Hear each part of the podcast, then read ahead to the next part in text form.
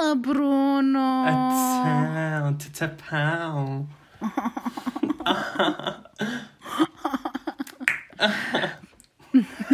Como está? Como está? Como está o senhor? Olha, está tudo tranquilo, estou de folga. Hoje e amanhã. Que eu disse logo que eu, quartas e quintas, preciso de folgas, que eu sou uma pessoa com uma agenda muito ocupada, que pode ir pela noite inteira. Portanto, preciso de quinta-feira para recuperar. Nós também temos os meetings à quarta-feira, não é? Exatamente, por causa disso. É porque foi por causa disso. Não, tu tens que dizer o que é que tu disseste mesmo. Porque tu disseste que tinhas uma cena para fazer à quarta-feira. Sim, eu disse. ahm, olha, é assim, eu às quartas e às quintas-feiras eu não posso trabalhar porque ahm, eu faço um broadcasting para uma rádio portuguesa que é muito importante e isto é muito importante para o meu futuro, ahm, porque eu estou a estudar na área da arte e entretenimento, eu estou a estudar cinema e então acho que isto é uma boa oportunidade. E as pessoas foram muito compreensivas e disseram com certeza, se quiseres a gente dá-te outro dia de folga. E eu disse, então tem, então tenho folgas segundas, quartas e quintas, porque eu sou dessas, a gente pode aqui. Que fixe! Eu adoro. Mas isso quer dizer que depois no futuro, não sei, tu não gostas de sair à noite. Gosto, mas ahm, agora. Coronavírus. E, né? Coronavirus. Coronavirus! Sim, mas isto quando acabar, como é que vai ser? Olha, isso é um problema do futuro, não é para o Bruno do presente se preocupar, percebes? É um, é um problema para o Bruno. É um problema para o futuro. Bruno do futuro, não é para agora. Como é que tu estás? Conta tudo sobre ti. Então, o meu nome é Bruno Alexandre. Alexandre é sobrenome, não é o segundo primeiro nome. Ahm, sou cineasta e poeta, ahm, Ai, nossa, mais conhecido como Bruníssimo pelas amigas. A verdade. Tenho 23 anos, sou aquariano com ascendente em Virgem e lua em Peixes. Ahm, sou do Cartacho. Period. Ah, eu sou do Cartacho, mas vivi a minha vida toda em Torres Vedras, até que há cerca de um ano eu me mudei para Cambridge, aqui em Inglaterra, onde estou neste momento a estudar cinema e a trabalhar numa loja ahm, com um grupo de amigos, porque nós conseguimos despedir todas as pessoas que não eram nossas amigas, porque, you know, a gente tem esse poder, a gente somos poderosas. Poder de influências. o meu Vine favorito ahm, Meu wine favorito é. é aquele que tens um indivíduo vestido de Ronald McDonald e ele está ah, no McDonald's e salta para cima do balcão e começa a dizer, a gritar Let's make freaking lose it! Get out of your mind! E tens tipo uma criancinha bem chocada, tipo, a olhar para ele. Um, Ai, e mais, amei. o que dizem os meus olhos? Perguntas tu. Sim. Ah, os Sim, meus que eu olhos sou a Daniela dizem. Oliveira dos podcasts. Obviamente. Os meus olhos dizem uma frase que não é minha, mas sim de uma grande pensadora do século XXI, de nome Yekaterina Petrovna Zamolotchkova. Os vossos pais são capazes de a reconhecer por Katia. E a Kátia! frase ahm, que os meus olhos estão constantemente a dizer é Never change to please a man, but don't be afraid to please a man for some change. Ahm, Uh, e o melhor exemplo que eu tenho disso não envolveu dinheiro, mas envolveu experiências e foi efetivamente durante o período de umas férias de verão que eu efetivei por diversas vezes o coito com um indivíduo qual eu não gostava assim tanto, só porque ele tinha uma casa com piscina e o verão em Santarém é difícil, está a perceber?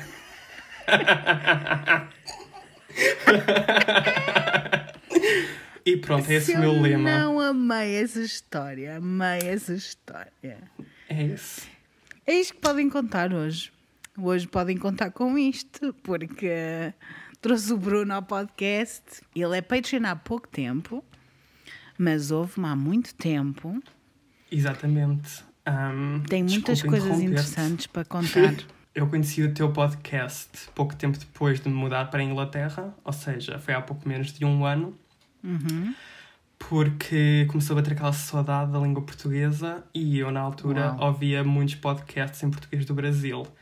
E enquanto que é tranquilo, eu fiquei do tipo, não é a mesma cena, está a perceber? Uma coisa é carne, outra coisa é soja. E então procurei já por. Meti no Spotify, na barrinha, tipo cenas paranormais, uma coisa qualquer, e apareceu uma arrepios com a bilinha. E eu tipo, ai credo, o que é isto?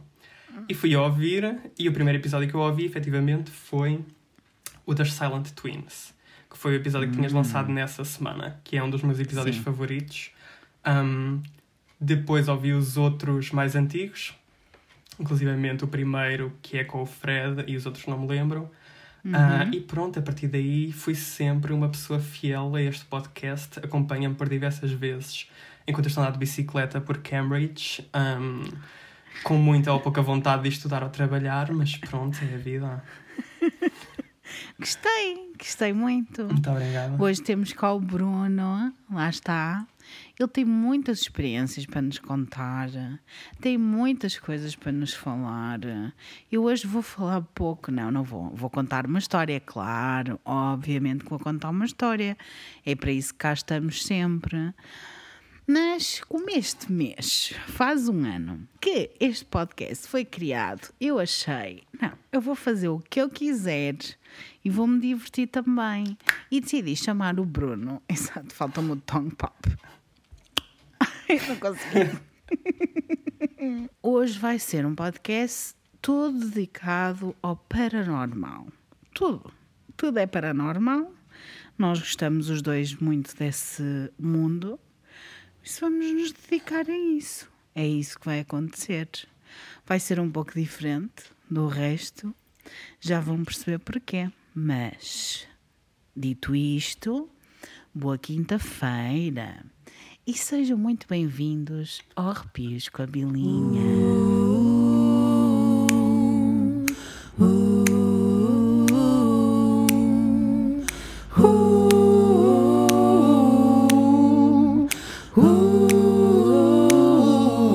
Arrepios com a bilinha. E com o Bruno também. Hoje vamos começar de uma maneira diferente. Eu vou começar a reagir às histórias que o Bruno tem para me contar.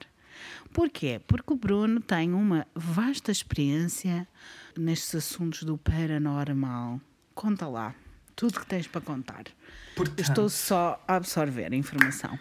eu hoje trago três histórias para contar. Que são. Para esta sessão, da para esta sessão. men- para esta sessão. Ah, estamos aqui ah, em nome Reunidos. de Jesus Cristo, reunidos na pureza e na honestidade. E eu trago três histórias para partilhar com ah, o nosso auditório, sendo que as histórias vão da menos arrepiante para a mais arrepiante. Porque é assim que a gente gosta de ser, não é? Porque é sempre, assim, é a gente gosta, subir. não pode ser assim, exatamente, graças a Deus, né? Ah, Mas quem sabe também deixa. e quanto mais sol, maior é a queda. They're praying for my downfall, já diz a Brittany Broski. Ah, portanto, a primeira história que eu tenho para vos contar não é tanto paranormal, mas é sinistra. Ok. Um, e envolve a cultura e a história portuguesa. Uh, Oh, se nós não gostamos. Oh, crrr. Crrrt. Então, eu não quero que este episódio pessoas fiquem a pensar que eu sou tipo uma laganja stranger, portanto, pera. Não, não que eu até nem aprecio muito a personagem, portanto. Graças a Deus, falou e disse tudo. Um,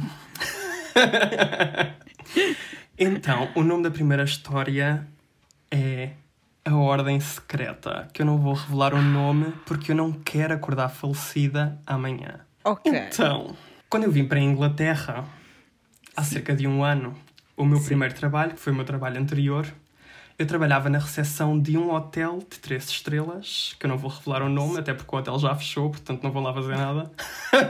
Podes falar do nome se ele já fechou. The Royal não queres revelar, não Cambridge. Hotel. Pronto, agora já revelei. Pronto, agora pronto, eu sou assim. O que é que tu queres? Não podes dizer uma coisa e depois mudar de ideias, porque eu depois sou bem influenciável.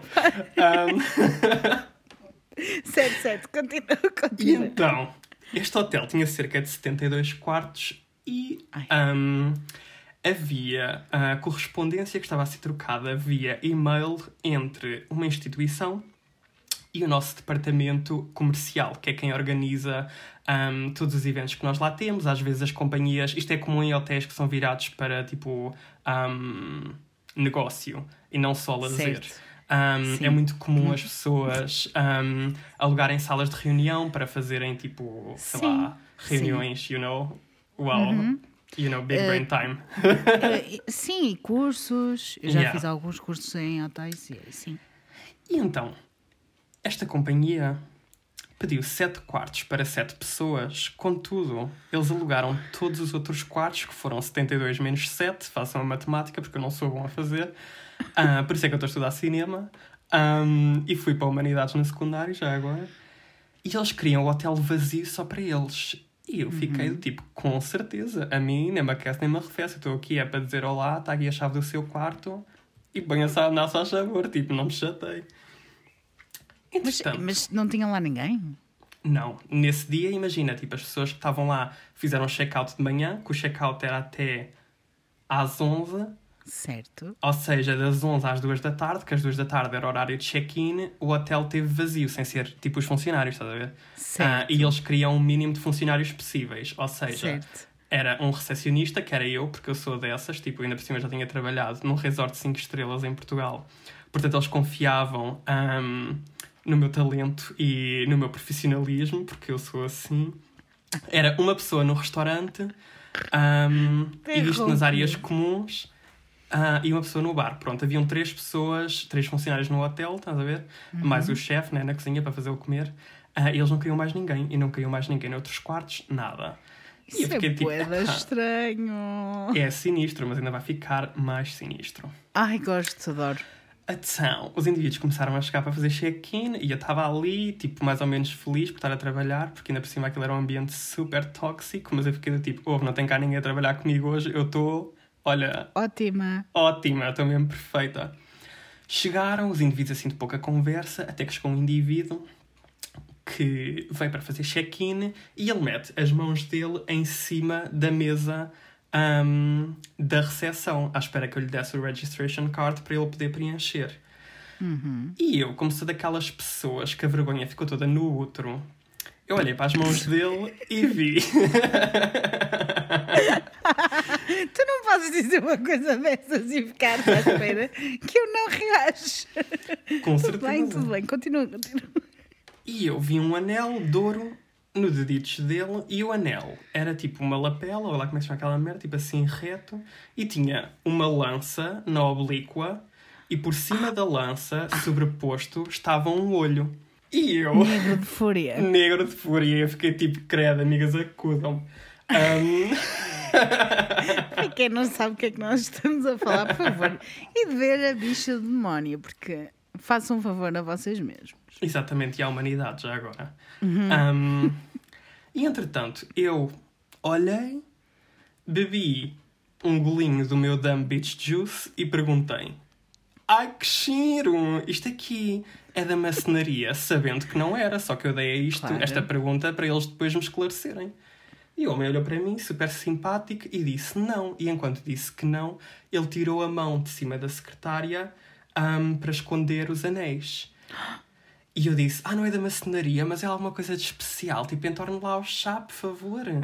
E ele disse: Não é da maçonaria, mas somos da Ordem X, uhum. que eu não vou revelar o nome. E nós temos encontros regulares um, para discutir assuntos de elevada importância. E eu perguntei: quão elevada, porque é assim. Mas queres que, mas queres que eu te pergunte? Tu não vais mesmo dizer qual é a ordem? Eu não vou dizer porque podemos falar em off. Não vou dizer okay. e mais à frente já vou revelar o porquê. Ok. E eu disse, então, mas que assuntos? É que eu estou aqui a coçar-me toda a minha. E ele Quero disse... saber. Eu não posso revelar em específico quais são os assuntos, mas okay. são assuntos de importância um, política e social. E eu, com certeza, mas que tipo okay. de assuntos, mulher? Tipo de desabafo. E eu, quando pedi mais esclarecimentos, ele disse: olhe, mudou o assunto e disse: olhe, um, espero que esteja num quarto bom. Caso não esteja num quarto bom, eu posso mudar para outro, visto que o hotel está todo para nós. E eu disse: com certeza, mulher, então não está cá ninguém, só vocês. E entretanto, no final do check-in, o indivíduo olha para mim e diz assim: Já agora, de onde é que tu és? És francês? Porque muitas pessoas aqui pensam que eu sou francês. E eu disse: Não, eu sou português. E ele veio assim para o pé de mim e disse baixinho: Acho muito interessante que tu sejas português, porque há muitas pessoas portuguesas em Portugal dentro desta ordem. Ok. E já eles quem, têm uma é. importância muito especial Ok. desde a nossa aliança diplomática entre Inglaterra é. Quem e são. Portugal. Já sei quem são. Pronto. E eu disse: Ah, desde as invasões francesas, que foram no século XIX. E ele disse: Não, minha besta. Antes. A aliança diplomática vem Eu desde adoro- o século XIV. Não, minha besta. A nossa aliança diplomática foi estabelecida em 1373 e eu fiquei chuca. Eu tipo, como assim? Eu pensava que era das invasões francesas, eu estudei humanidades, mas quer dizer, também não sei tudo, né? Não posso, tipo, o meu cérebro já não dá. A minha cabeça, eu sofro de cabeça quase desde nascença, não tenho, tipo, memória para essas coisas. Mas pronto.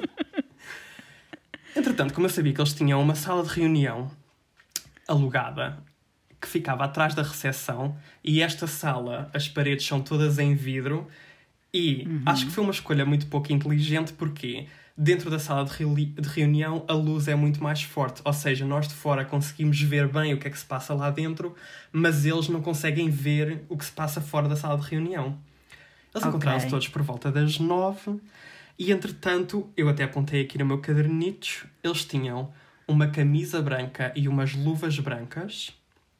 Eles tinham calças pretas, assim como um colete e um blazer pretos.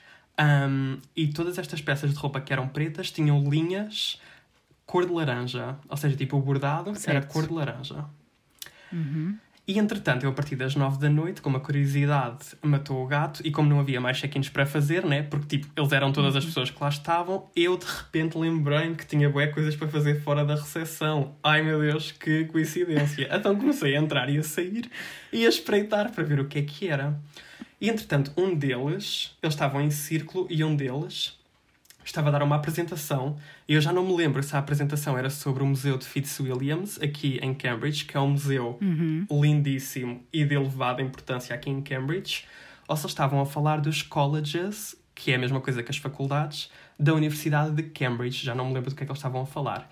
E este indivíduo tinha uma capa preta que ia até ao chão, até aos pés, e havia uma tira cor de laranja, do mesmo cor de laranja que as linhas que estavam a bordar a roupa deles, Certo. e ele estava, tipo, a liderar, entre aspas, este encontro. Fiquei do tipo, a ai que seca, tipo, estas pessoas só estão a falar, tipo, credo, estão tanto secretismo para estar aqui a falar de museus ou de colleges. Coragem. Entretanto, isto era cerca de 10 da noite, eu lembro-me que eu ia fumar, hum, e depois, neste hotel, como as coisas funcionavam de maneira bastante inteligente, sempre que eu precisasse sair da recepção, não ficava ninguém na recepção.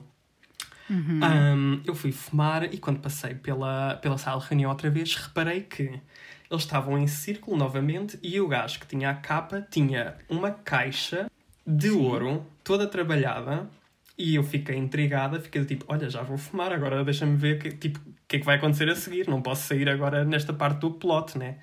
E ele abre a caixa e tira de lá de dentro um cálice dourado, todo ele também muito trabalhado. E eu, ai, credo, tanta É assim, caneirice para andarem quem todos a ver quem sabe um bocadinho de sociedades secretas e organizações secretas já sabe qual é a ordem. Mas tudo bom. Mas pronto. Entretanto, por volta das 11 eles saíram do hotel. Aquele indivíduo que eu fiz check-in que foi bem simpático disse, então vá até amanhã. E eu tipo, então adeus, porque eu ia estar a fazer o turno da tarde, já nunca mais o ia ver. Claro. E o meu turno acabava às 11 da noite.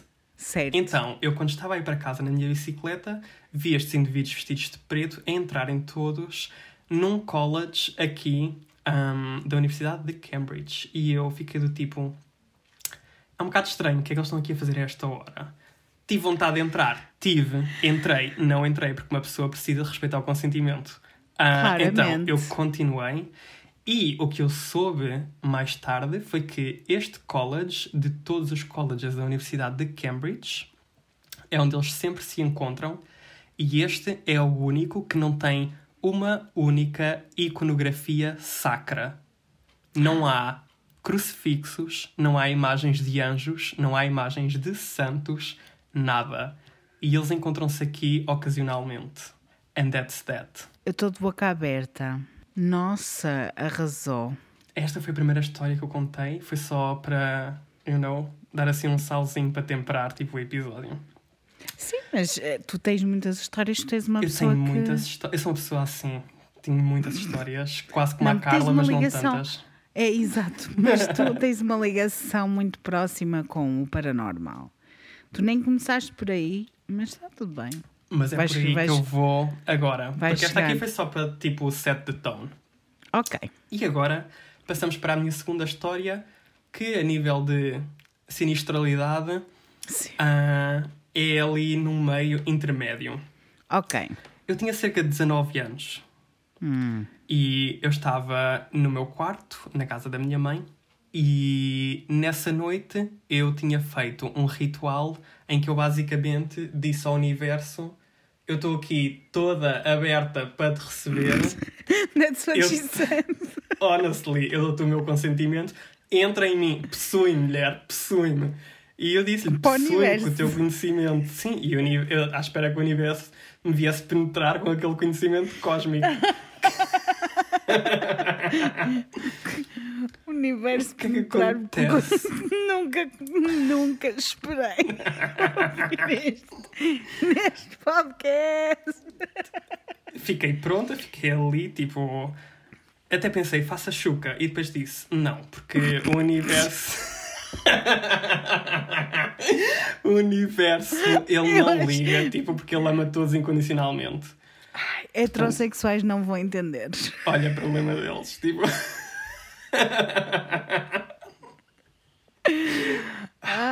Então. informem-se. fiz este uh, Chuca com CH já agora, se quiserem pesquisar. Eu ia ver água. Tipo, mesmo cuspi toda. Ai. E então fiz este ritual.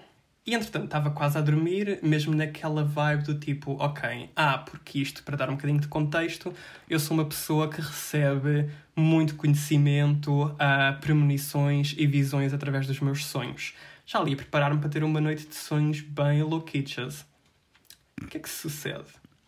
Quando eu estava que quase a adormecer, senti uma presença bem forte no meu quarto e eu senti que era uma presença azul escura. Ok. E eu fiquei do tipo, cruzes credo. A minha Quem cama, outro? tipo, é uma cama, é tipo, é king size, mas tipo, e o consentimento, mana? O que é que estás aqui a fazer? E fiquei, olha, cagativo, tipo, pode ser que ele se canse e se vai embora, não há aqui nada para ver. Entretanto, eu estava quase a adormecer e sinto, e eu estava em decúbito lateral, que para a plebe é estar a dormir de lado, ok? Sobre o lado esquerdo do meu corpo, porque eu tenho problemas de estômago, não me posso deitar no meu lado direito porque senão fico com azia. Não me parei de rir, adoro. E eu senti uma mão agarrar-me no meu braço direito e a Nossa. puxar-me para trás e a sussurrar-me assim ao ouvido: Deixa-me entrar. Primeiro foi o que ela disse, depois foi exatamente isto que esta voz me disse. E eu fiquei tipo, então, mas deixa-te entrar aonde? Credo, olha que eu sou toda apertadinha, tipo, não pode ser assim. E então, olha, acendi os meus incensos, comecei a cantar a deusa Kali, tipo, expulsa-me este demónio daqui, tipo, não quer cá nada destas pesquisas no meu quarto, pelo amor de Deus. E entretanto, o universo como funciona de maneira muito interessante. No dia a seguir, eu fui a uma pizzaria que fica na rua ao lado da minha rua, que é a pizzaria Rialto, se alguma vez, tipo, quiserem vão lá. Estava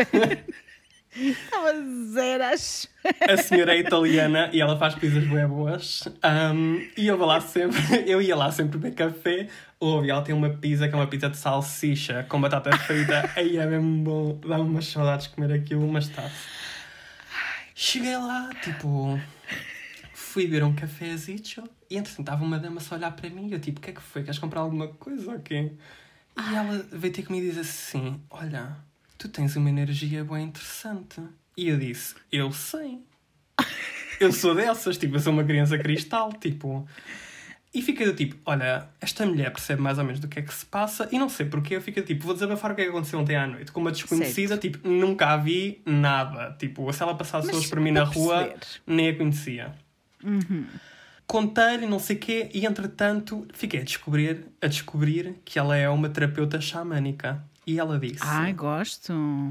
Olha, vamos fazer uma coisa, porque isto eu tenho suspeitas de que seja uma coisa que eu estou a desconfiar sobre ti, mas precisamos de efetivamente tipo, realizar este ritual, entre aspas, para perceber o que é que é. O que é que sucede?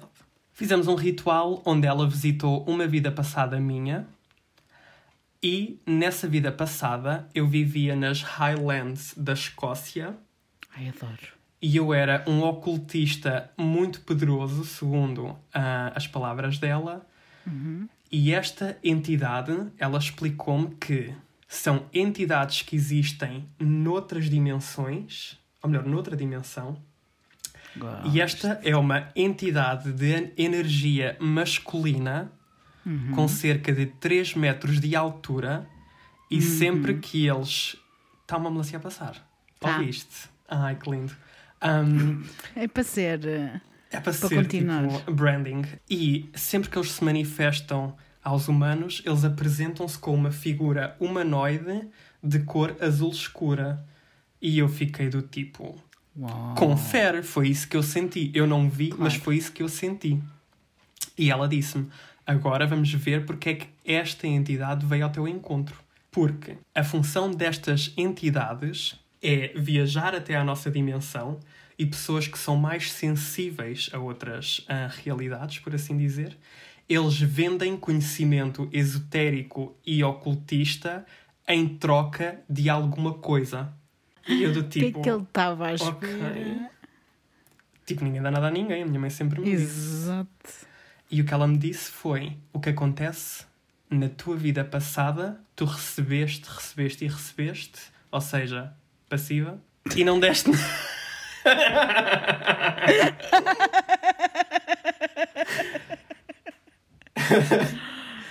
e depois, quando foi a hora de pagar a tua dívida, tu não a pagaste. E como tu soltaste para o universo, tipo, eu estou aqui pronta para receber, a nível tipo kármico, eles encontraram-me e esta entidade veio ao meu encontro para cobrar aquilo que eu não lhe paguei na minha vida passada. Certo. E basicamente esta foi a segunda história. Esta entidade nunca mais apareceu. Ah, o universo não penetrou na altura, ou seja, uma dupla desilusão. Ahm, mas opá, foi uma experiência que eu tenho aqui agora para contar. Gostei. Gostei desta experiência. Muito obrigado. E a terceira Foi e intensa, última. foi intensa. Ok, esta é intensa, mas a terceira e última é a pior de todas, no sentido de ser a melhor de todas. Ok. Estás Estamos pronta? prontos. Portanto, a minha mãe e o meu pai não estão juntos Uhum. já desde antes de eu nascer, portanto, eu nunca os vi juntos e nunca passei pelo trauma da separação. O que é acontece? Ok. Eu sempre vivi, not flexing, but uh, ok. Eu vivia com a minha progenitora Uhum. e o que acontece é que nas férias grandes do verão eu ia ter com o meu progenitor e passava lá o verão ah, no cartaz, como eu já tinha referido. Ok. Todos os anos, o meu pai gostava ah, muito de Porto Covo, no Alentejo, e nós íamos sempre para lá durante uma semana. Ok. Sempre. Até que deixámos de ir. Porquê? Perguntam Porquê? vocês? Porque o último verão que nós passámos lá foi a de uma bizarrice que eu nunca vi na minha vida. Ai, amo. Ai, amo. Ai, amo. amo. Eu tinha cerca de 12 anos. Eu lembro-me que nós íamos, isto era um parque de campismo, ahm, e eu lembro-me que tu entravas, tinhas, tinhas o parque de campismo à frente, e depois havia uma rua à esquerda que descia, e nessa rua que estava a descer, tu tinhas várias casas onde podias Casas. alugar uma casa para ficar lá. Yeah, a Ilha do Pessegueiro. Exatamente, não me lembrava do nome. Tive Uhum. esta tarde toda tipo, à procura do nome e há. Pronto. Nós Eu já numa lá passei casa. férias também. Pronto, nós passávamos sempre aí, que aquilo depois Uhum. tu sais e andas tipo 5 minutos e estás nas praias e tu vês tipo falésias e não sei o quê. Yeah. Sim. Pronto. Nós ficámos numa casa esse ano, como em todos os outros, só que assim que entramos, eu recebi logo uma vibe boa estranha da casa. Não sei se isto já te aconteceu, mas sabes quando tu às vezes entras num sítio e por muita claridade que esteja na rua, a casa está sempre escura? Sim, já me aconteceu várias vezes, que sou uma pessoa psicossomática. Não. Sensitiva ou psiquiátrica. Psicossomática. Sim. Foi bem estranho, porque quer seja de dia, quer seja de noite, aquela casa estava sempre escura. E fria. Quase que. Sim, bastante fria. Hum. Como quase que houvesse tipo um nevoeiro, Uhum. tipo cinzento ou preto, que abafasse Uhum. a luz, sabes? Certo. Chegámos lá, tivemos vários problemas com a casa, ahm, do tipo eletrodomésticos não funcionavam agora, mas funcionavam depois. Ahm, tivemos vários problemas com o carro. O meu pai estava-se a passar, tipo, supostamente eram umas férias, mas o meu pai já estava tipo, what the fuck? Ir embora. Ahm, exatamente. Nós acabamos por não ficar uma semana, já vou contar porquê. Mas o meu pai, em cerca de três dias, que foram os dias que nós lá passámos, ele não conseguia dormir de noite. Ele diz que tinha suores frios, que começava a tremer, e o meu pai é uma pessoa cética em relação a cenas que ele não vê. É, é, é tipo pedra. Não vê nada, não sente nada, não Yeah. toca, não existe nada. Se E bem que as então? pedras muitas vezes sentem e, e tudo, mas sim. E eu lembro-me que acho que isto foi na segunda noite, porque na primeira noite nós chegámos, eu fui dormir tranquilo e eu dormia na sala-cozinha, porque aquilo era tipo, foi tudo uma divisão que foi feita na mesma, estás a ver? E o meu pai, a minha madrasta na altura, tipo, e a minha irmã, que é 11 anos mais nova do que eu, dormiam tipo no quarto, estás a ver? E eu lembro-me que nessa noite, por algum motivo, estava a dar o primeiro filme do Harry Potter na televisão e eu estava deitado tipo, e estava a ver o filme, estás a ver? Tipo, eu nunca vi um filme do Harry Potter do início ao fim. E depois, efetivamente, consegui ver e foi só o primeiro. Um, no shade, já agora. Tipo, it's not my thing. Um, e eu lembro-me de estar na sala-cozinha e de sentir uma presença, tipo, preta à minha volta, sabes? Uhum. E eu fiquei do tipo, opá, se calhar, não sei. Não sei o que é que é. Também era bem novo, estava com 12 anos, fiquei do tipo, olha, são coisas que acontecem, estás a ver? Ahm, e entretanto, eu lembro-me que o filme acabou, eu desliguei a televisão e sempre que eu fechava os olhos, eu conseguia ouvir ou sentir coisas a mexerem-se. Como, por exemplo, louças ou talheres. Poltergeist. E eu fiquei do tipo, ok, tipo, desde que não me incomodem. Eu tenho o sono pesado, portanto, quando eu adormecer não há problema nenhum. Mas agora, pá, não me venham aqui chatear, deixa-me cá dormir como deve ser. Ainda por cima a gente está a pagar para estar aqui, tipo, e estamos a pagar bem, né? Quem é época alta.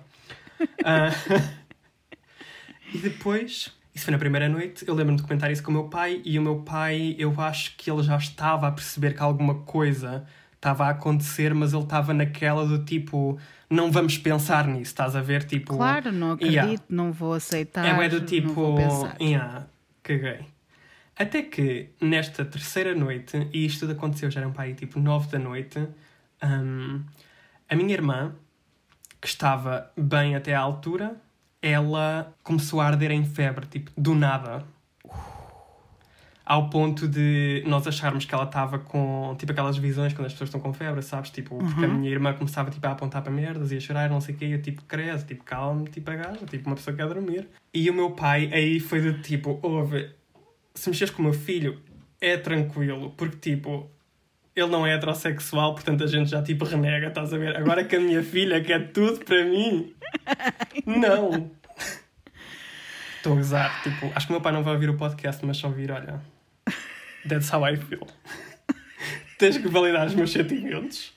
Ah, Eu valido, para mim está tudo bem. não, a gente agora está tranquilo, já ouviu. Ok. Um, e entretanto o meu pai ficou do tipo, pá, não mexam com a minha filha. E eu lembro-me que eu estava tranquilo, quase a adormecer, e o meu pai veio-me acor- acordar, entre aspas, porque eu ainda não estava a dormir, tipo, à sala-cozinha e disse, Bruno, nós temos que ir embora porque, tipo, alguma coisa não está bem aqui. E eu do tipo, dama, são tipo nove da noite, estás-te a passar ou quê? Tipo, vamos amanhã de manhã. E o meu pai do tipo, não, temos que ir agora. E eu lembro que a minha madrasta na altura estava tipo num pranto, que era uma cena que fazia aflição. Pois imagina, quando tu entravas tinhas um corredor, um bué grande, e depois o corredor era do comprimento da casa toda, sendo que o quarto Certo. ficava na primeira porta à direita, a sala-cozinha ficava na segunda porta à direita e a casa de banho ficava no fundo.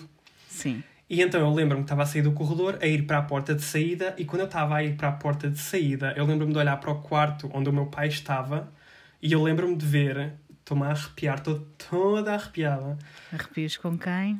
com a Bilinha. Não, pois é. Period. Eu lembro-me de olhar para o quarto e ver um homem corcunda, tipo, yeah, bem sinistro, a olhar tipo, para a porta do quarto, ou seja, para nos ver a sair, estás a ver? E a sorrir, e o sorriso dele ia quase tipo de orelha a orelha. Não! Sim. E melhor, Não. Mas Eu ele, tá, como? ele tipo escuro? Ele tipo era escuro? ele tinha o corpo Ele era escuro, tipo mas so- a cara. sombra? Ou era, ou Sim. era só tipo cara? Ah, Não, era a sombra, tipo, era uma, eu via tipo a sombra de uma pessoa, ok. mas a cara e as mãos, em vez de serem pretas, eram tipo pálidas, como se fosse de uma Ok. pele tipo normal, mas pálida, tipo de uma falecida, estás a ver? Uma falecida. E ele estava a olhar para a porta, a ver-nos passar com os olhos bem arregalados e a sorrir, como quem diz do tipo, olha mais uns. Ahm, e eu lembro-me que, porque eu já era afrontosa nessa altura, eu entrei dentro do quarto, fiquei a centímetros de distância dele, ele não nossa. se mexeu, e eu lembro-me de olhar para os olhos dele e dizer. E eu lembro-me que isto foi quase como se não fosse eu a dizer, foi como se fosse tipo Certo. alguém a dizer por mim, sabes? Eu lembro-me de olhar para ele nos olhos e dizer: Eu hei de voltar, e quando eu voltar, eu quero encontrar-te novamente. E sair do quarto e ir para o carro. E entretanto, nós fizemos uma viagem tipo bem longa, de Porto Covo ao Cartaz, não sei quantas horas é que são, e assim que chegámos tipo, à nossa casa, voltou tudo ao normal. A minha irmã já não estava com febre, o carro já não tinha problemas nenhuns, tipo, o meu pai já estava a dormir, estás a ver? Normalmente, tudo. Já para não dizer que eu me esqueci de, de referir, nestas férias, para ajudar, eu ia morrendo afogado no mar por uma, por uma coisa tipo é estúpida. Tipo, yeah, eu só não me afoguei porque estava um homem velho que eu não conhecia de lado nenhum e basicamente eu Era fui corcunda? arrastado. Não, não era. Ah, eu fui arrastado pelo mar, estás a ver? E eu fiquei do Sim. tipo, ai caralho, que eu já vou ser engolido pelo oceano. E então agarrei-me à perna de um homem desconhecido, estás a ver? E eu lembro-me de olhar para ele e dizer do tipo, deixa-me ficar aqui que eu estou tranquila se eu estiveres tranquila. E, yeah, e pronto, essas férias foram um mês e nunca mais voltámos. E pronto, tenho que cumprir a minha promessa e vou ter que lá voltar lá. um dia e encontrá-lo. Porque tu não sabes, tu não Eu não sabes sei, o, não sei o que, é que é. Não. Ai pá, uma pessoa aqui à espera de saber uma resposta. Não sei Não o que é, mas foi sabe. muito sinistro. Ai, amei, amei esta história. Ai, amei esta história. Muito obrigado. Amei todas as histórias. Eu não sei, a tipo, a mais funny para mim foi a segunda. Então, Foi muito funny, muito obrigado. mas amei todas as histórias. Mas isto quer dizer, vamos em 40 minutos, que tu és uma pessoa, gostas destas coisas, tens ligação com estas coisas, não é? Exatamente, desde quase desde nascença, Nascença. como aquela senhora da TVI. Eu sofro Sim, de coisas ah, sensitivo-psiquiátricas quase desde nascença. Eu acho, acho isso ótimo. Acho isso ótimo. Gostava muito de saber quem era esse senhor Corcunda. Tinha imensa curiosidade em saber. Mas fica já a saber que eu fui de férias com a minha melhor amiga. Beijinho na Rita. Eu acho que ela não ouve, mas de qualquer das maneiras, beijinho na mesma. Também para esse eh, sítio e também achei o ambiente do sítio mega weird. É estranho, né? E eu já fui, eu também já fui, pai, há um. Não, já fui há mais tempo. Já fui há bem da tempo. Tu tens 23, já fui há mais tempo. Foi. Bem, quando acabei a faculdade, por isso. Não vamos fazer contas. Mas foi tipo há 15 anos ou qualquer coisa assim. Uhum. Ou seja, já nessa altura eu achava que aquilo era bem creepy. Eu achava que aquele sítio era bem creepy. Eu lembro que nós fomos em junho Ah, eu estou a falar especificamente do parque de campismo da Ilha do Pessegueiro. Principalmente das casas, nós também fomos para uma casa, na altura fomos em junho e era já ainda não era época alta, era. E eles fizeram-nos um desconto, não sei o uhum. quê, não sei. Eles iam estar com problemas financeiros, precisavam de pessoas. Se calhar é porque as pessoas não vão lá porque ele está assombrado, não sei. Exatamente. Tipo, e eu achei aquilo bem estranho, achei que tinha uma energia super pesada. Yeah. E lembro-me de até, de eu e a minha melhor amiga estávamos a falar sobre isso. Porque ela não vê, não, mas pronto, ela aceita e e tudo, e tudo bem, sem problema. E nós estávamos a falar sobre isso. Eu, pá, este sítio é tão estranho, não achas? Parece que está meio abandonado. É que aquilo estava meio abandonado. E depois nós fomos para a praia, fomos para a praia da Ilha do Pessegueiro, e nós estivemos lá o dia todo sozinhas. O dia inteiro, em junho, calor, sozinhas na praia. Yeah. E, e, agora que pá, me falas é disso, estranho. Yeah, eu também me lembro de nós vermos sempre Uh, imagina carros estacionados, mas não víamos Sim. ninguém lá, estás a ver? Isso. Tipo, yeah, é estranho. Yeah, nunca tinha... Porque aquilo também tem, as, tem a falésia, né? Tem yeah. aquela falésiazinha, tipo, havia bué uh, carros e depois, mesmo dentro do parque de campismo, bué carros e nunca ninguém estava lá. Yeah. Aquilo parecia mesmo abandonado, era estranho. Yeah. E mesmo depois nas praias, tipo, também não havia assim muita gente. Eu lembro-me que era uma coisa que eu estava bem do tipo, nem parece que a gente está no verão aqui na Costa Alentejana, estás a ver? É muito Exato. sinistro. Temos que lá fazer uma visita um dia e fazer Ai, um vamos. vlog para o teu canal do YouTube. Isso, vamos fazer, vamos fazer um vlog e vamos, sei lá, não sei. Podemos fazer uma coisa assim, tipo uma investigação paranormal lá. Eu acho que nós podemos. Tipo o meeting dos arrepios, podia ser lá. Exatamente. Já viste, nós todos em cada um na sua casa, a fazer sonho. a sua própria sessão espírita. Já viste? Se querem Ai, que isso amava. aconteça, subscrevam ao Patreon da Bilinha. Um... não, deixa lá, não, não. A gente quando fizer, olha, vai ser uma coisa em grande e, e esperemos que não, não, não haja corona envolvido. Esperemos que não. Espíritos é naquela, agora corona não. Ai não, o espírito está-se bem, agora corona não, nem pensar. Ora bem, hoje, como começámos ao contrário, Começámos ao contrário, quer dizer, normalmente as pessoas contam-me histórias delas, etc. Mas eu sabia que o Bruno ia me trazer história intensa. E então a minha história acabei por ir buscar uma daquelas que, mais uma vez, como eu disse já várias vezes neste mês que estamos a ter, é das minhas histórias favoritas, estava no topo da minha lista e vou falar sobre a casa de Winchester. Sabes qual é? Uhum. Eu já ouvi falar porque uhum. outrora, quando eu era uma criança, eu lembro-me que o primeiro livro que eu comprei foi uhum. uma coisa chamada. Como é que é? Enciclopédia do Sobrenatural, que é um livro certo. verde. Sim. Ah, então aquilo basicamente tens tipo várias imagens de coisas nomeadamente uh, a casa Winchester, mas eu lembro-me que era uma porção assim muito pequenininha e eu até me lembro exatamente do texto que dizia, que é não sei exatamente, mas tipo The Gist. A casa Winchester, Winchester é uma casa assombrada que é conhecida por ter várias escadarias e portas que não levam a lado nenhum. Mas certo. não sei de mais nada. Ok, ótimo, perfeito, estamos ótimos. Então vou-te contar a história sobre a Winchester Mystery House, é como ela é conhecida. Porque é um mistério, ninguém sabe o que é que aconteceu, ou melhor, há, há lendas envolvidas no meio disto tudo, mas não se sabe bem qual é a realidade. E como tu és uma pessoa que também aprecia estas coisas e que também consegues perceber mais ou menos o que é que é verdade, o que é que não é e como eu acho que esta história está carregadinha de coisas que nós não sabemos se é verdade, se não, se não é, eu vou-te pedir para tu aceres aí às tuas coisas. E gostei que ele já está com a caneta na mão, pronto.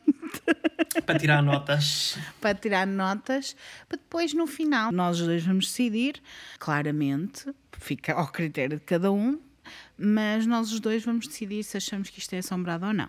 Não se esqueçam, uma frase que uma vez ouvi que ficou marcada na minha existência: o facto de vocês não acreditarem em espíritos e demónios não significa que vocês estejam protegidos deles.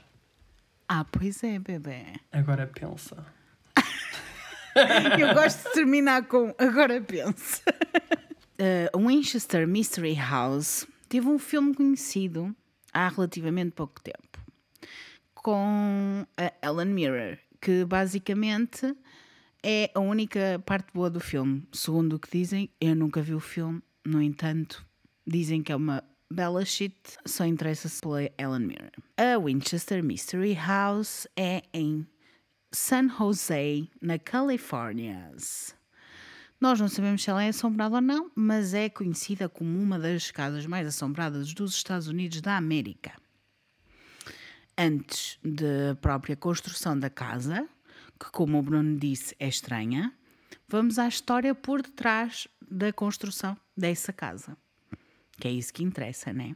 Então a história começa com a Sarah Pardee, que nasceu em 1839 em New Haven, no Connecticut.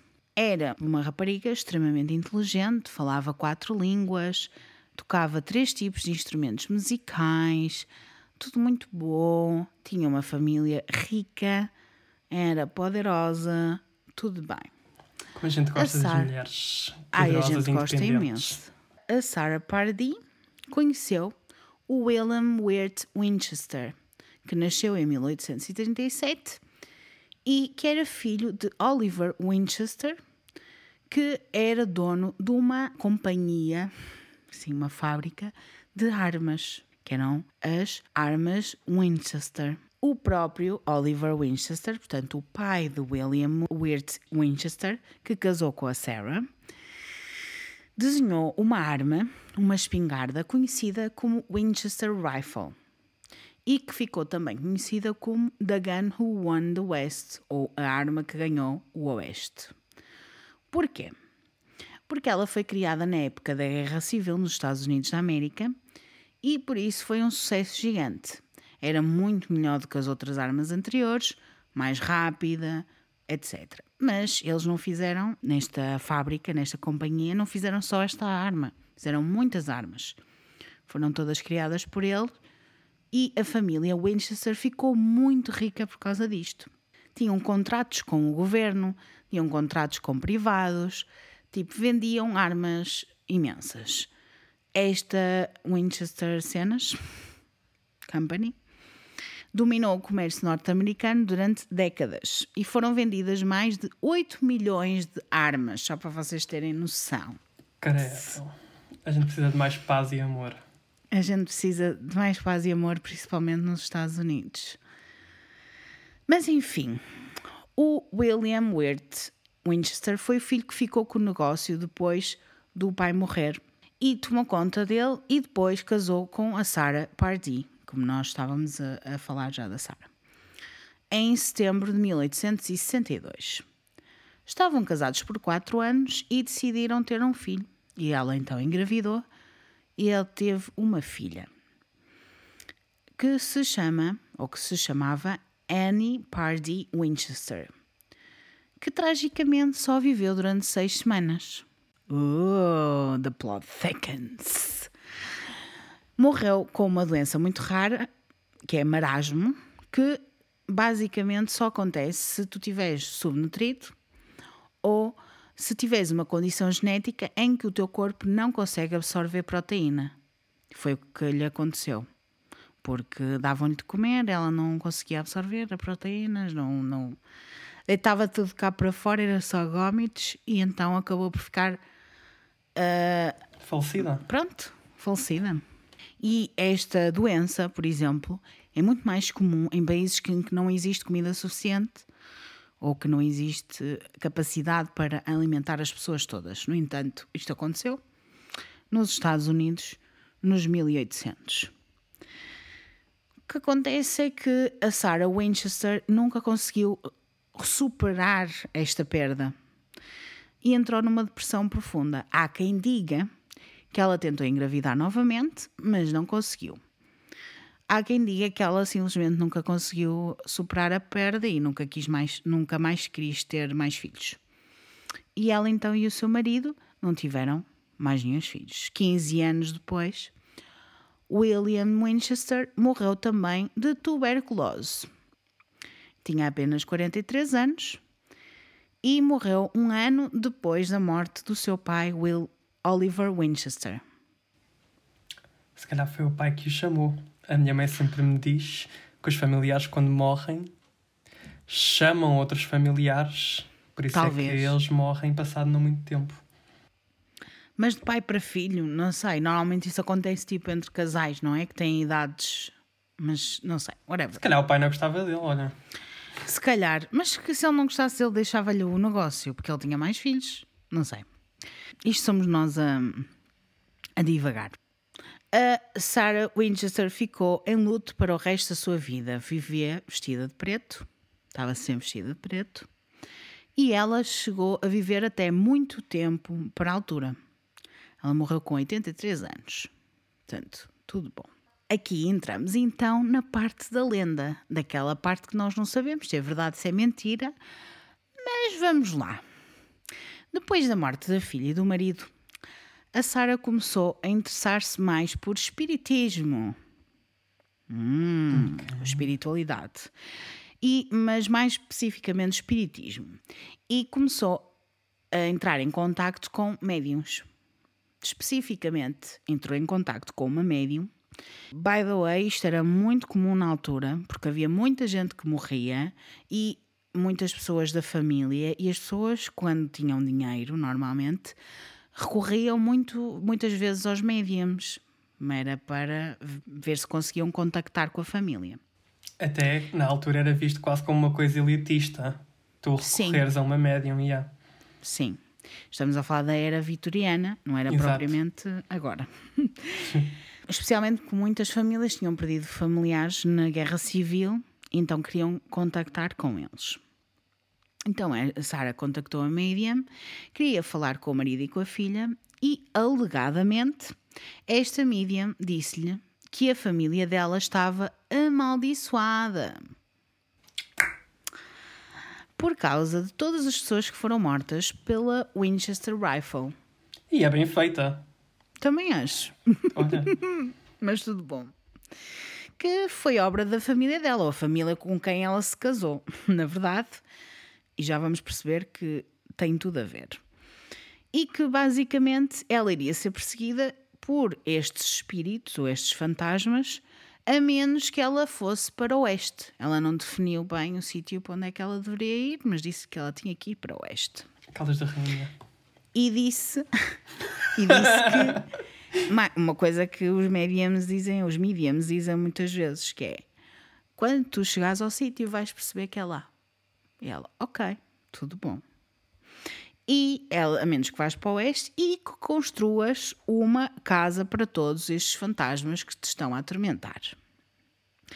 Os relatos aqui dif- diferem um pouquinho. Algumas pessoas dizem que era para ela construir um santuário para esses fantasmas, para tipo uma homenagem. Outros dizem que era para ela construir uma casa para que os pudesse libertar ou confundir. Ninguém sabe muito bem o quê. Se era tipo, vai cá a tua vida, ou era para, tipo, para ficarem presos ali. Para que eles não a apanhassem. Porque a Miriam disse-lhe também que se alguma vez ela parasse de construir esta casa, o coração dela ia parar também. Esta é a história base. Não se sabe se isto é verdade ou não, mas é o que se diz e uma pessoa acredita. Porque a gente gosta de uma boa lenda, a gente gosta de uma boa história que tem assim um pouco de sumo. Concordas? Concordo plenamente. Ah, uma história sem um bocadinho de sumo é uma história seca. Não. E eu. Não. Já está assim um pouquinho a, a the plot thickens. Esta aqui já está, já está. Ok. Até porque já está a contradizer aquilo que eu acreditava sobre a casa Winchester. Portanto, Uhum. olha. E mais não digo.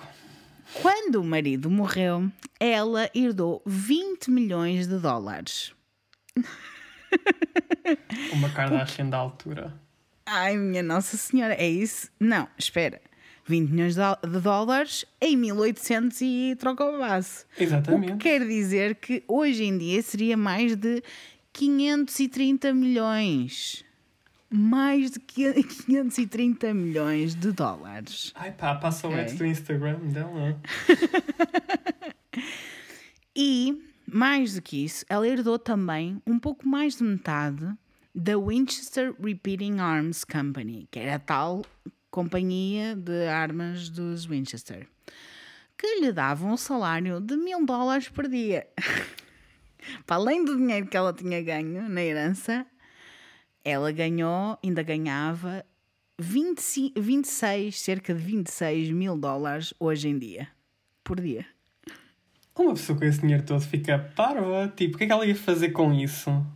Pois é. O que é que ela decide fazer? Uma casa. Exatamente. Ela herdou o dinheiro e começou a construir a dita casa. Não sabemos se ela era assombrada, se a Sarah acreditava nisso, mas o que se sabe é que ela acreditava que o marido a estava a guiar como espírito. Ela acreditava piamente que ele estava sempre com ela. O que é que ela faz então? Pega no dinheirinho que ganhou e foi até à Califórnia, até ao oeste, para ela encontrou uma casa que já estava a ser construída. Algumas fontes dizem que, ela tinha, que esta casa tinha seis divisões, outras dizem que ela tinha oito divisões, mas basicamente ela comprou a casa e continua a construir e a acrescentar a essas divisões. Evidências dizem que ela não tinha plano nenhum, não tinha nenhum projeto, estava tudo na sua cabeça e nunca ninguém encontrou nenhuma planta, não encontrou nada, nenhuma coisa que pudesse indicar onde é que ela vai a seguir. A história conta, a lenda conta que Reza a lenda. ela tinha muitos construtores e pagava-lhes muito bem. Duas vezes mais do que era normal na altura, há quem diga três vezes mais. E eles trabalhavam 24 sobre 7 em turnos, não paravam de trabalhar. Tinha obras na casa dela a todos os momentos. De manhã, quando a Sarah acordava, ela dizia o que é que eles tinham que fazer e assim continuavam. Existe uma divisão, por exemplo, que é chamada de Science Room, ou seja, a sala de sessões espíritas. É branca, tem os painéis verdes em madeira e tem duas portas, uma normal e uma muito pequenina. Ela era baixa, tinha apenas 1,47m. Algumas coisas eram pequenas em casa, exatamente feitas para ela, porque ela tinha uma altura que era diferente do resto das outras pessoas. Mas a lenda diz que ela ia para essa sua se- seance, room, Seance. Yeah. seance room, aquela sala de sessões espíritas, todas as noites à meia-noite, tocava nos sinos da torre, porque tinha uma torre, essa casa, e perguntava aos espíritos qual seria a próxima construção, a do dia seguinte. E depois, quando acordava de manhã, dizia aos construtores o que é que tinha que fazer. Ouve imaginar os vizinhos dela, coitados, tipo, todas as meia-noites havia um sino a tocar. Não há com que aguente. Eu adoro isto. Como eu estava a dizer, ela construiu esta casa sem planos, sem planta. Punha uma escadaria, depois fechava, tipo, punha uma parede à frente. Não levava lá nenhum. Existem escadarias que vão em direção ao teto, escadarias que vão em direção a paredes, existem portas que se abrem e só há uma parede do outro lado. Pôs muitas varandas viradas para o lado de dentro da casa, portanto, em vez de estarem viradas para fora, estão varandas viradas para dentro. É um conceito. Punha janelas no chão, portas no chão. Adorava vitrais. Tinha muitas janelas feitas de propósito para ela, pela Tiffany Company. E alguns, muitos deles, ela pôs dentro de casa. Portanto, os vitrais não estavam a virar para a rua, não estavam à espera da luz entrar para se ver toda a sua Magnificência. Maravilha, exato. Não, estava dentro de casa, não tinham luz nenhuma a passar. Alguns eram no exterior, mas muitos deles dentro. Há até uma famosa porta para o nada. É a Door to Nowhere, que é uma porta que está no segundo andar, no segundo ou no terceiro, sem nada.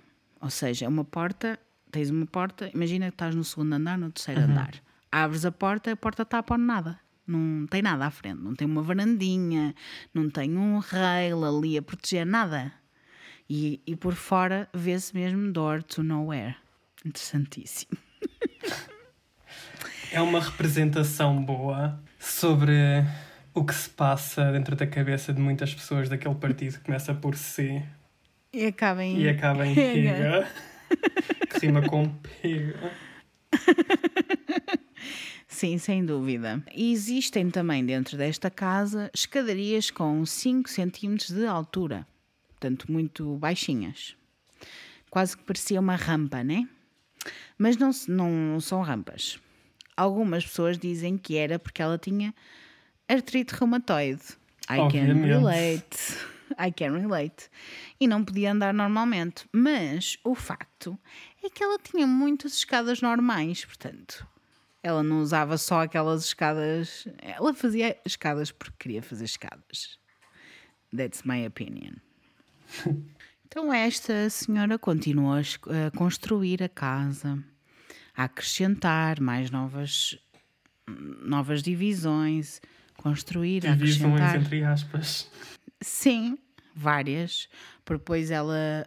As pessoas dizem que ela chegou a construir 500 a 600 divisões diferentes.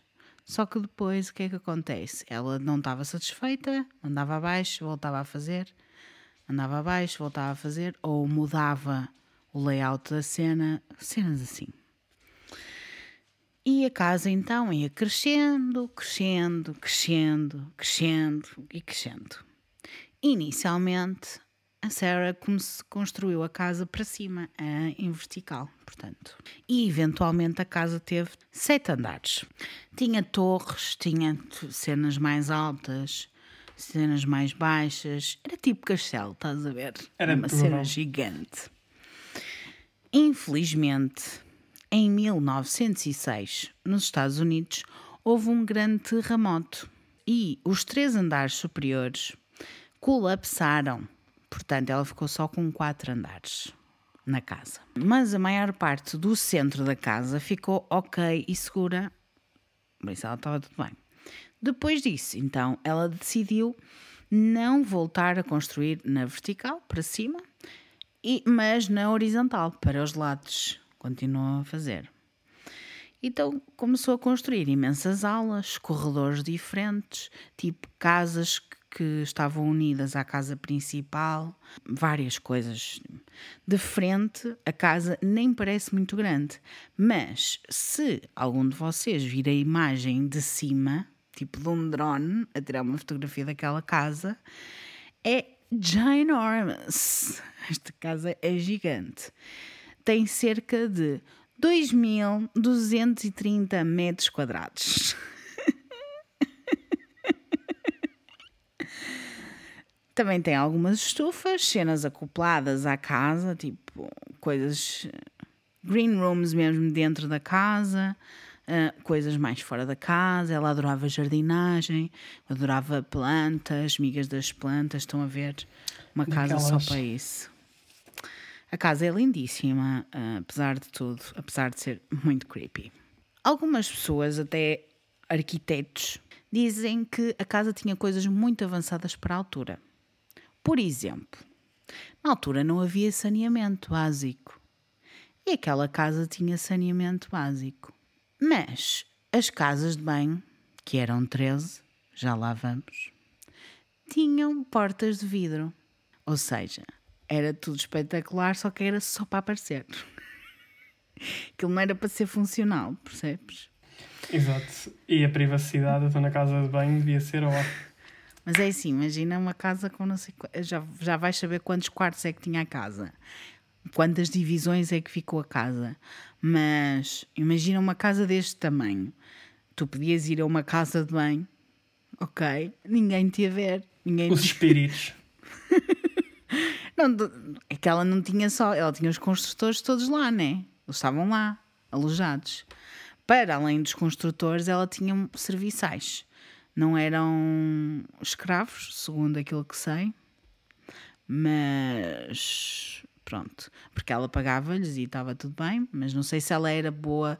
Eu acho que ela era uma pessoa boa, não era nada de. Era só weird, mas era uma pessoa boa. Mas ela estava sempre com pessoas em casa. A casa é enorme, é a única coisa que eu te posso dizer. Hoje em dia não há consenso em quantos quartos ou quantas divisões tem aquela casa. Toda a gente que vai lá contá-las perde-se ou conta com outras coisas, desorienta-se, etc. Porque às vezes ela construía um quarto dentro de outro quarto. Her mind. Uf. Her mind é estranhíssima. Por vezes também há passagens secretas. Há um sítio que tem um armário com uma porta tipo quase Nárnia, quando abres a porta que está dentro do armário, dá para um corredor que está cheio de armários. E eu ia dizer, esta senhora é um bocadinho homofóbica, porque ela Eu acho quer que, que as é. pessoas estejam dentro dos armários. Mais que uma pessoa, era tipo, olha, não estás bem, vai ali para dentro daquele armário, continua, continua, a sempre em frente, não vira, não vira. Eu acho que ela construiu aquelas casas que nós vemos nos sonhos, que nós imaginamos, tipo super surreais, Sim. têm um bué da da E cenas. cenas bem sem, sem, sem sentido. É isso. Yeah. Ela fez exatamente isso. Só que esta casa existe. Então esta casa tem aproximadamente 161 divisões, há quem diga que são mais, incluindo 40 quartos, dois salões, um completo e, e um por finalizar, 47 ladreiras, mais de 10 mil painéis de vidro, 17 chaminés, com evidências de outras duas tinham sido construídas, mas que fo- foram demolidas, duas caves, três elevadores, duas mil portas, 10 mil janelas, 47 escadas e seis cozinhas. Eu estou a rir porque ele não está a conseguir lidar. Não, sabes porquê? É porque eu fiz uma piada na minha cabeça, mas eu não sei se é ok contar no teu podcast. Podes. Posso contar? Podes. Uma casa com duas mil portas é o sonho de qualquer testemunha de Jeová. É só isso que eu tenho a dizer.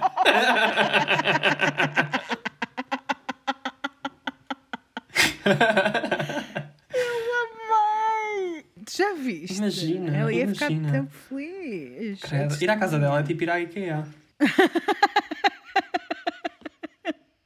Ai, eu amo, eu amo. Para além disto tudo, tinha candelabros em.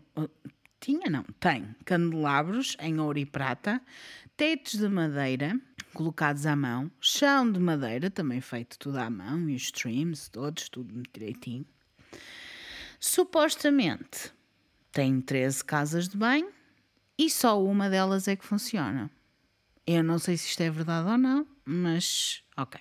Supostamente as outras 12 foram feitas para confundir os espíritos, entre aspas. Coitados. Imagina os que têm incontinência.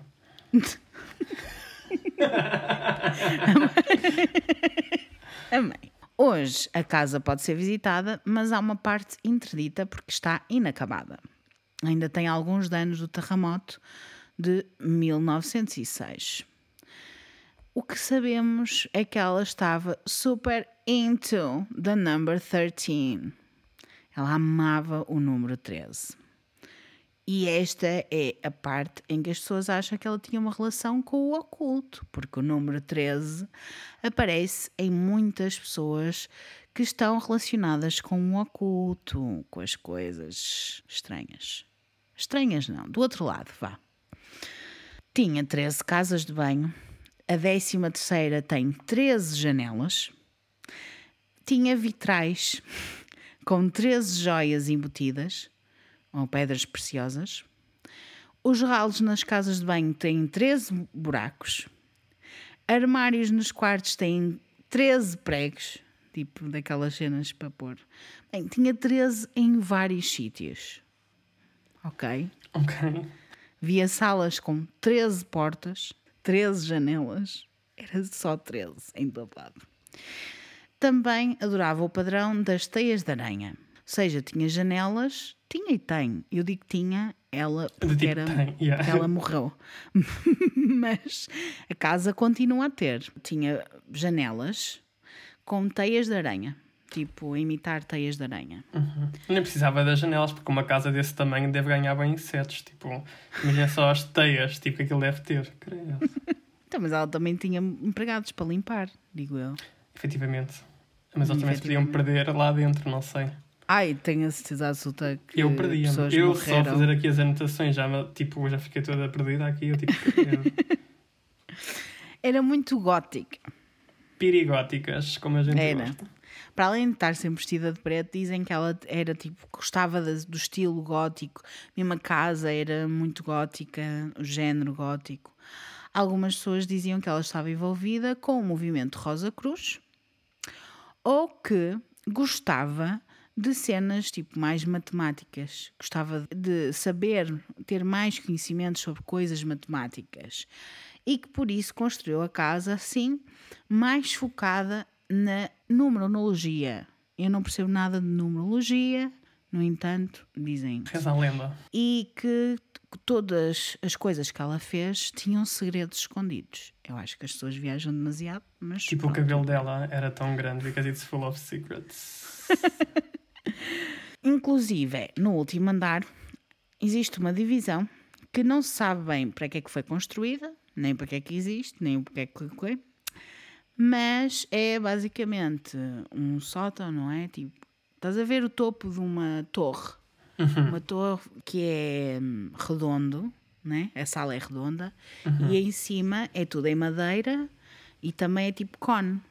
Ok. Ou sim. seja, se tu estás no centro desse sítio e se tu falares, tu ouves eco da tua própria voz, certo? Exato. Ou quem está na ponta ouve a tua voz como se estivesse perto de ti, como se estivesse ao teu lado. Porque o som propaga-se dessa forma. Sim, sim. Como é que ela conseguiu construir isto? Eu ainda não entendi. Mas ela conseguiu, ela tem montes de coisas deste género, tipo ovinhos Kinder perdidos naquela casa. Aliens. Eles também construíram as pirâmides. É verdade, podia ser, mas não me parece. Acho que esta senhora tinha uma relação muito próxima com o oculto, mas a gente já vai falar mais sobre isso. Então, portanto, esta casa de fora tinha um estilo Queen Anne, que é muito conhecido, um tipo barroco, neogótico. Por dentro, tudo tem ornamentos em madeira, mesmo à volta das portas, as caixilharias, as janelas, eh, tudo. Tem ornamentos, merdinhas, tudo feito lá. Esta construção, como eu disse, foi feita 24 sub 7 por 38 anos, sem parar. Isto foi até ela morrer? Foi até ela morrer. Os construtores encontraram-na morta. Encontrar ainda já é um milagre, porque naquela casa. Exato, até um milagre. Eu faço aqui a questão, mas já sei qual vai ser a resposta. Será que ela acreditava que a morrer se parasse com a construção? Eu acho que sim, mas sim. Eu acho que sim também. Os construtores encontraram-na morta e basicamente pousaram as as cenas e foram-se embora. As one does. E ela só morreu porque os construtores revoltaram-se e disseram: Vamos todos ter a pausa do lanche ao mesmo tempo. Pararam de construir a casa durante meia hora e a mulher morreu. Tipo, ela só pode morreu. ser. Não, Também senão ela não estava até acordada. hoje, né? É isso, ela não estava acordada. Ela, é- basicamente, ela dormiu, ela acordou. Ela acordou ela morta. morreu. Ela, ela acordou morta, exato. Ela morreu a dormir. Ou seja, pode ser algum deles, o, o que estava encarregue de trabalhar, adormeceu. Imagina, ela morreu. A gente não sabe. Obviamente que foi isso. As pessoas também parecem que são parvas. Não havia de ser o quê? Causas naturais? Não. Isto eles revoltaram-se, foram pedir ajuda ao sindicato e o sindicato disse: Olha, se fizerem todos paus ao mesmo tempo, a gaja falece e vocês estão livres e soltas. Foi isso que eles fizeram. Eu sei, eu estive lá. Eu não estive lá, mas concordo. Ninguém sabe qual era a intenção real dela para fazer esta casa, mas o facto de ter algumas coisas relacionadas com espiritualidade ou espiritismo pode indicar que ela estivesse relacionada com isso. Pode ser, segundo alguns arquitetos que adoram a casa, porque a casa é tipo uma cena, é, é mesmo património ela poderia ter só um interesse particular em arquitetura. Como tinha muito dinheiro e não tinha com quem gastá-lo, decidiu fazer uma casa só. Why Eu acho estranhíssimo, mas hum, that's ok. Uma coisa muito interessante que arquitetos descobriram é que ela tinha uma espécie de intercomunicador, que era uma coisa que não existia na altura, para comunicar com os seus servers, ou seja, as pessoas que estavam a trabalhar com ela, os seus empregados. Então o que é que ela tinha? Eram uns canos que corriam a, a casa toda. Tu imagina. Canos. Tipo aquela cena que está no The Hunting of the Hill House. Isso. Yeah. Okay. Canos que corriam a, a, casa toda e que tinham buracos e ela falava para, para, para dentro dos buracos e as outras pessoas estavam a ouvir do outro lado. E ela conseguia dizer onde é que estava e chamar as pessoas para irem ter com ela. Imagina. Imagina. A Vodafone ficou chuca agora. a Vodafone tremeu-se toda. Mas porquê que ela pôs tanta coisa tão estranha lá dentro? Escadarias, portas, etc. Não sei. Um dos salões tinha uma porta de madeira. Normal, tranquilo. Abrindo a porta de madeira, tinhas uma porta de metal. Abrindo a porta de metal, tinhas uma porta pequenina tipo a Alice no País das Maravilhas. Abrindo essa portinha, tinha uma porta tipo cofre. Quando ela morre, as pessoas acharam, bem, ela deve ter guardado ali uma cena super, hiper especial, que ela tinha bem dinheiro, de certeza que ela guardou ali alguma coisa, pá, tipo tesouro, uma cena. Foi um papelinho a dizer, não, não. If you're reading this, you're gay. Desculpa. Era ótimo. Era ótimo. Não, ela tinha lá o obituário do marido, o obituário da filha e um pedaço de cabelo da filha. Ai, caramba. Ah, tinha o cabelo Ai, do marido, era careca. Isso é um bocado de discriminação, né? Também. Oh, mas coitadinha, ela, tinha, ela gostava mesmo da filha. E, e pronto, por isso, quando as pessoas achavam que aquilo era o tesouro, ou poderia ser o tesouro dela, se calhar era mesmo. O maior tesouro Exato. dela era aquilo que ela tinha vivido. Ora, portanto, vamos à morte da senhora. A Sarah morreu a 5 de setembro de 1922, aos 83 anos. Foi o dia em que as obras pararam, pois claro. Com o que é que ela morreu? Insuficiência cardíaca. Vês? A outra estava certa. A outra estava certa. No dia em que as obras pararem, o teu coração também vai parar. Não é interessante? Ai, Os construtores foram à casa de banho, pararam para, para lanchar e olha, a bicha foi. Pá, que falsidade. foi sepultado ao lado do seu marido em New Haven, Connecticut e da sua filha também. Estavam os três juntos. E deixou um testamento dividido em 13 partes, assinado por ela 13 vezes, em que deixava a sua propriedade à sobrinha, que herdou a mansão. A sobrinha chegou lá, disse o que é que queria da mansão e depois disse: Não vou ficar com esta merda, que isto é muito grande e uma pessoa perde-se. Então vendeu para uns senhores que compraram e tornaram aquilo uma atração turística. Desde 1923, qualquer coisa assim do género, tornou-se uma atração turística.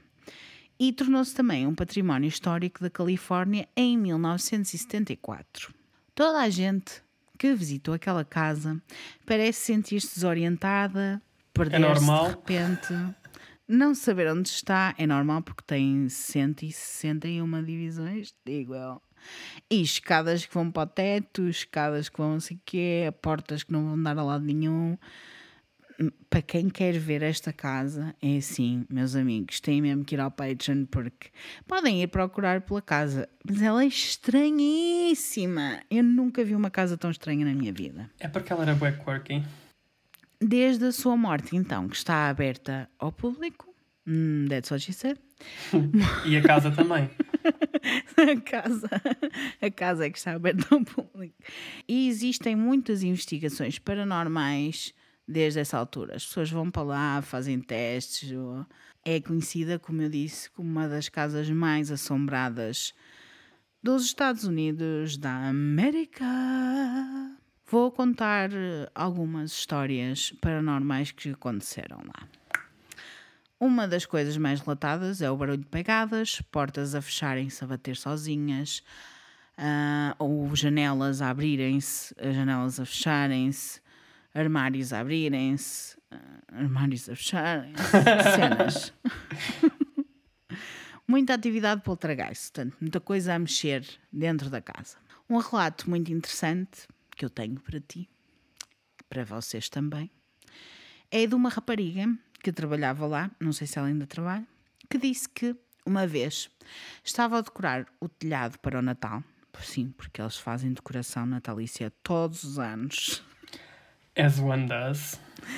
Vitoriana, hum, portanto, cheia de berloques, cheia de Cheio de tudo. cheio de tudo. E estava no telhado e escorregou. Por isso assustou-se.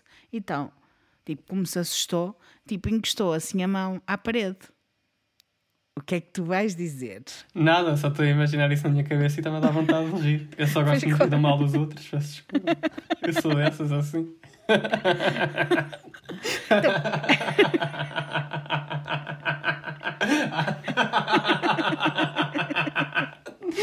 Ai, ok. Ok. Tu amas, tu amas. We're back.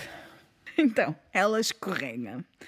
Assustou-se, escorregou, assustou-se e depois pôs assim a mão na parede, tipo a se segurar. E enquanto está assim, tipo, ainda está a acalmar-se, a tentar-se acalmar, ouviu no seu ouvido: Hey, are you okay? E ela respondeu: Ok, sim, está tudo. Obrigado. Tipo, ela devia estar em pânico, digo eu. E como ela tinha a mão na parede, de repente, depois disto, de- dela dizer que sim, estava tudo bem, sentiu uma mão por cima da dela. Ela diz que mesmo a, a sensação dos dedos, de, tipo, do toque de uma mão em cima da dela. E ela olhava e nada estava, mas ela sentiu mesmo isto. Ela nem deu consentimento? Pois não. A sério. Eu não sei. Um dos lugares mais assustadores é a cave, ou o porão. Porque ela tem duas caves, na verdade. Mas o porão, ou seja, a parte de baixo mesmo, que não tem nada. É uma cena só ahm, tijolo e cimento, mais nada. Muitas pessoas dizem ter visto um fantasma chamado Clyde, que aparece sempre com uma caixa de ferramentas ou a empurrar um carrinho de mão. Portanto, dá a entender que foi um dos construtores que lá esteve na casa. E não é só uma pessoa, são várias pessoas. É constantemente é visto este fantasma. E, portanto, como esta história para mim está a acabar, eu tenho só a dizer que muitas pessoas não acreditam que a casa é assombrada, acreditam que ela apenas era excêntrica. Hoje, a casa é um labirinto que não parece ter fim e eu não sei o que é que é de dizer. Diz-me tu, qual é a tua opinião? Olha, a minha opinião. Ele teve a anotar coisas para dizer. Eu acho que, Ok. primeiro, se a senhora estava assim tanto dentro do ocultismo e tinha, tipo, mensagens recebidas por meios auditivos e meios visuais, porque é que ela haveria de recorrer a médiums? You know what I mean? Se ela própria conseguia estabelecer essa ligação com o outro lado. Eu acho Mas que ela, pronto. Ela só começou a fazer isso quando o marido morreu. Ok, então achas que, imagina, a morte da filha e do marido podem ter feito tipo um triggering que lhe Sim. abriu tipo Sim. uma espécie de um portal, tipo. Sim. Ok, ok. Acredito. Ok, ok. Sim, porque isso às vezes acontece. Que ela até já podia ser uma pessoa já ligada a essas coisas. Uhum. Mas como era uma pessoa muito educada, muito inteligente, aprendeu não sei quantas línguas. Tipo, sabes, reprimia, achas que ela reprimia? Eu acho que ela reprimia. Uhum. Ok. E a partir do momento em que o marido morre, isto é a minha teoria. A partir do momento em que o marido morre, ela começa a querer contactar com ele, sem saber muito bem como é que vai fazê-lo, vai a uma médium. Normal, tranquilo. Chega lá e a mulher diz: Olha, a tua família está amaldiçoada, tens de construir uma casa. Se parares de construir, vais morrer. E ela: Ok, isto foi um bocado intenso, mas tudo bem, aceito. E foi. E lá construiu a casa dela e tudo. Agora, temos que pensar que isto foi 38 anos a construir a casa. Isto é que é a parte A cena estranha. é.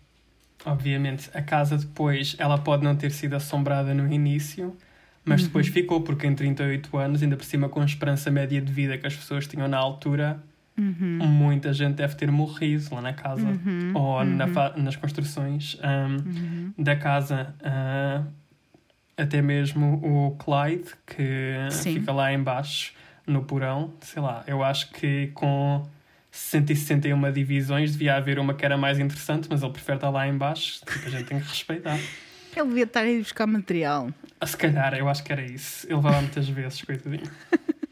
Ahm, aquilo que me chamou bem a atenção, primeiro foi que haviam boas coisas que eram para a frente da altura, que eram muito à frente da altura dela, Sim. como por exemplo o que tu disseste que foi o saneamento básico Uhum. e os intercomunicadores que haviam. Uhum. Isso aí é que me faz um bocado assim de espécie, sabes? Porque é bem interessante, porque é assim, daquilo que nós sabemos, ela não era arquiteta. Não. Ahm, não. Ela tinha uma equipa de arquitetos, ce- certo ou não? Há pessoas que dizem que ela estava sempre a contratar empresas de construção diferentes, Uhum. porque umas desistiam, depois a outra não sei o quê.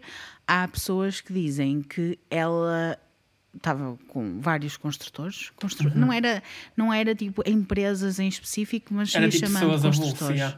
Sim, sim. Mas sim, a verdade é que ela. Que ela eh, muitas vezes ela apresentava coisas a engenheiros e os engenheiros diziam isto não é possível. E ela, não, mas faça assim. E ele fazia tipo cenas, as tais escadas, para depois irem a dar ao teto. Não faz sentido. Oh meu Deus. Ah, Sarah Winchester também. created architecture. Sim, sim, sim, sim. Não, mas porque há muitos arquitetos que estudaram esta casa e que dizem que é uma maravilha, tipo, é uma cena incrível. É estranha, Isso é bem deste. é estranha, mas que a casa em si tem cenas incríveis, super à frente do tempo dela e que, obviamente, é assim, ouça, há montes de sítios que aquilo tem que não, não, tem, não vai dar a lado nenhum, não se passa nada. Mas há os salões, são coisas lindíssimas, são muito bem feitas, todas Uhum. E os incríveis. muito- pormenores todos que estavas a falar. Yeah. Pá, é incrível. Ela tem montes. Ela tem uma sala que é só vitrais. São só portas de vitrais. Lindas, maravilhosas. Não sei para que é que aquilo serve. Não serve para nada. É só para ela olhar, mais nada. Tem cenas em que tem bué de espelhos. Para as pessoas que têm medo de espelhos. Ela tinha um bué de espelhos. em todos os Isso é sítios. estranho. Ela basicamente então recebia instruções Uhum. ah, tipo divinas, entre aspas, do que é que ela deveria fazer. Sim, Um, que é para continuar, sim. Yeah. E achas que. Não sei. Qual é que será que era então a, a função das coisas? Não sei, é bem estranho, tipo. Porque assim, para confundir os ideia. espíritos, é bem tipo, os espíritos. Tipo, quando tu morres, tu tens acesso tipo, a muito mais conhecimento do Uhum. que aquele que nós temos em vida. Estás a ver? Os espíritos não são estúpidos, eles não vão estar bem do tipo, ah, isso mesmo para, vai agora abrir aqui uma porta que vai dar uma parede. Tipo, eles sabem, estás a ver? Tipo. ahm, ah, pá, não sei, é bem estranho. E Eu acho, que é bem acho- intrigante, sabes? Sim. É isso, porque a gente nunca vai saber, tipo, o porquê. Não. Não. É o que eu acho que também é a parte mais interessante da história, né? Tu nunca vais saber porque é que ela tinha, fazia aquelas coisas todas. Eu acho que em certa parte ela pode ter enlouquecido a certa altura. Sim. Estás a perceber? Ter ficado muito, tipo, in her head, estás a ver, tipo, Sim. com o que estava a passar. O que é que é para fazer? O que é que é não sei o quê? Sabes, como se eu não quero morrer, eu quero que isto continue, um bocado obcecada com isto e, e fez com que ela ficasse louca. Acho que inicialmente aquilo veio de um lugar de eu quero mesmo tratar disto. Não sei se era para aprisionar espíritos, não sei se era para levar, libertar os espíritos. Eu não faço ideia, porque não faz muito sentido estares a construir uma casa para os espíritos, mas. hum, Tipo, ela é tinha dinheiro e tinha tempo, portanto, são Eu coisas acho que ricos, sim. estás a ver? Acho que sim. No Não sei, é bem entanto- intrigante desde o início até ao fim. É, no entanto, as pessoas que visitam, há vários vídeos de pessoas que vão lá e há vários vídeos de, de até mesmo filmagens de experiências paranormais naquela casa. Portanto, Uhum. pá, quem acredita, Ela ficou lá, tipo, o espírito dela, ou não sabes? hum, há quem diga que sim, há quem diga que a viu. Eu não acredito, muito sinceramente. Não acredito mesmo. Sim, porque eu acho que ela pode ter ficado muito tipo into aquele, Uhum. pro- aquele projeto, mas ao mesmo tempo ela só começou aquilo porque estava muito ligada à família dela, estás a ver? Tipo, Uhum. a, a esta hum, maldição que havia. Portanto, por Uhum. um lado, também não faz sentido que ela fique lá ah, enquanto espírito, porque Uhum. apesar de tipo, ela ter dedicado a vida toda a ela, dela a isso. Porque Uhum. também não se sabe, se calhar, muito mais da vida dela, né? Essa basicamente era uma mulher que estava sempre tipo, em construções. Só. Ela, tipo, não teve. Yeah, um, Sim, há Yeah. quem diga, tipo, amigas dela. Havia uma amiga dela que dizia que ela fazia férias, que não estava lá sempre. Por isso, que é a cena de ser espiritual, que é too much e que foi inventado e não sei o que é. Há outras pessoas que dizem que ela só trabalhava, que ela estava sempre lá e estava lá sempre a ver se as, as obras estavam a funcionar. E eu acredito mais nesta segunda hipótese, porque se tu fores ver a casa, tipo, aquilo é de uma pessoa que não está bem da cabeça, que tem muito dinheiro e que não sabe o que é que há de fazer com o dinheiro. E eu acho que é a cena do peso. Ela herdou aquele dinheiro por causa daquilo que, que as armas Que fizeram é. a alguém, não é? Tipo, é um karma bué pesadão, né? e há uma Ah, cruz bem grande ela- que tens que carregar. Exato, e ela poderia querer, pá, sei lá, libertar-se disso de alguma forma. Era a forma dela gastar dinheiro, era a fazer coisas bonitas, que um dia poderiam ser vistas por alguém e de certa altura eh, isto poderia isto é a parte mais eh, to- straight to the point. E faz sentido, sabes porquê? Porque enquanto estavas a falar, aquilo que eu me lembrei é, na Uhum. cabeça dela, isto até podia acabar por ser quase que tipo um santuário que ela fez Sim, para todas estas almas que sofreram, Sim. estás a ver, com a família dela, ah, com os negócios da família dela. Portanto, isso faz Sim. sentido, sim. eu acho que foi mais tipo santuário do que propriamente para eh, tipo aprisionar as pessoas. Embora aquela cena das escadas, de ir para sítios, pá, ela poderia estar mesmo a sentir-se atormentada com aquilo, estás a entender? E era a forma dela resolver é tu vais ficar aqui, porque aqui é o teu lugar, é tipo, sabes, é na cabeça dela, eu, eu, eu ponho um bocado in her shoes, percebes? Pensar um bocadinho como se fosse ela. Pá, tu vais ficar aqui, isto é seguro E para não ti. chateias vais ficar mais, aqui. yeah. É isso. E não está tudo bem. Queres viver, vives comigo, estás aqui comigo. Não, não precisas de. E a gente está tranquilas. Exatamente. E a cena toda do 13, pá, é a cena mais estranha. O né? 13, yeah. É bem É a cena interessante. Hum, Eu acho que é super interessante essa Eu parte. acho que é muito fixe. E a cena das casas de banho. Achas Sim. que a casa de banho que funciona simboliza Jesus Cristo e as outras 12 simbolizam os discípulos? Não faço ideia. Não faço ideia, mas gostei. Não, a casa de banho que funciona. Isto eu não sei se é verdade, se é mentira. Se as casas Uhum. de banho. Hoje em dia, claramente, que as casas de banho não funcionam nenhuma porque ninguém vive lá. Acho que funciona uma que é para os funcionários que lá, que lá estão, porque fazem visitas guiadas e etc. Também, coitado, uma casa de banho em vidro. Claramente tinha que ter a casa de banho que funcionasse. Estou a dizer, mas não iam ter um toy-toy fora de casa. Estás a ver daquela- Imagina aquelas casas de banho portáteis, tipo Exato. Fora de casa. Imagina Ai, que tu Deus. estás no quarto andar, no quarto 513. Não estou a exagerar, Nem obviamente. sabes. É que tu Mas- precisas de um GPS só para dentro de casa. E tu imagina que tu tens que ir fazer xixi. Tens que descer a casa toda para ir ao toy. Não, eu já ouvi dizer, reza a lenda, que os funcionários que trabalham lá usam fraldas, porque eles perdem-se na ida à casa de banho. E mesmo quando Ai, sabem o amei. caminho, demora sempre aí umas duas horas até conseguirem encher as escadarias todas. Isto foi o que eu ouvi dizer, não sei se é verdade. Eu já vi fotografias até da casa de banho dela. Ela tinha uma casa de banho super avançada. Ela, como era muito baixa, como eu já disse, não é? Ela tinha tipo jatos e cenas para ela por causa da coluna, porque ela tinha artrite reumatoide. Eu sei, eh, não sei o que é que é ter artrite reumatoide, mas sei o que é que é ter artrite psoriática. Então ela fazia muitas vezes terapia eh, com águas e não sei o quê em casa e tudo. Por isso faz sentido que ela tenha construído aquela casa para tudo que é espírito e não espírito. Yeah. Eu acho que é bem intrigante porque, por um lado, é bem difícil acreditar que, tipo, tudo saiu da cabeça dela, sabes? Tipo, como é Sim. que, tipo, uma gaja que não tem tipo Sim. bases sobre arquitetura, engenharia, Uhum. tipo whatever, tipo conseguiu tipo come up com estes conceitos que são tão E- tipo fora da época, estás a Por ver? isso é que eu acho que tem aí mais qualquer coisa. Yeah, se calhar ela recebia instruções de um espírito que tinha sido arquiteto. Ou isso, Ou do grande Dim- criador. ou dimensões agora, paralelas. tipo, exatamente.